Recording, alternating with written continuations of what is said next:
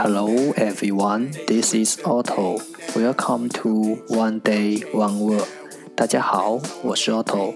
您现在收听的是荔枝 FM 幺四七九八五六，图听每日十五分钟英语之每日一词。欢迎收听，欢迎订阅。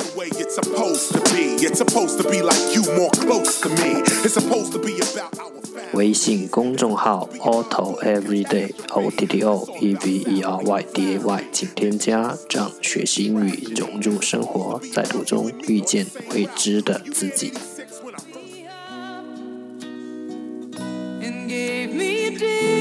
让我们一起简单的坚持每一天。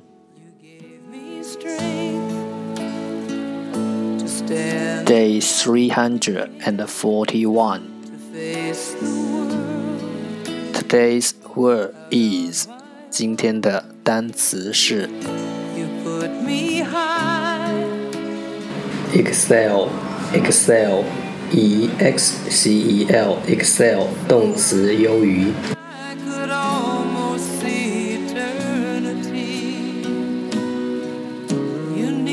Let's take a look at its example.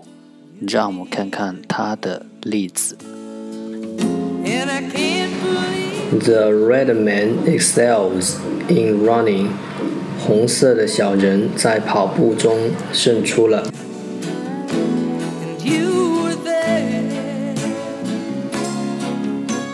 Let's take a look at its English explanation. 让我们看看它的英文解释。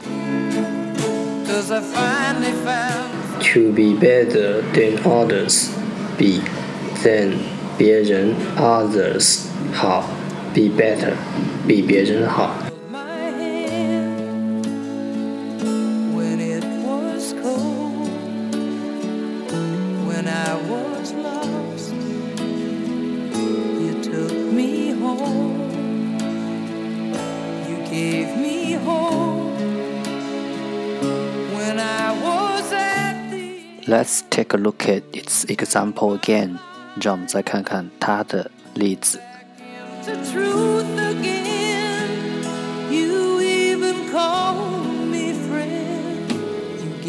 The red man excels in running.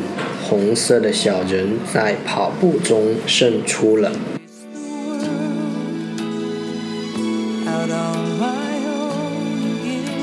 Excel, excel. 动词优于。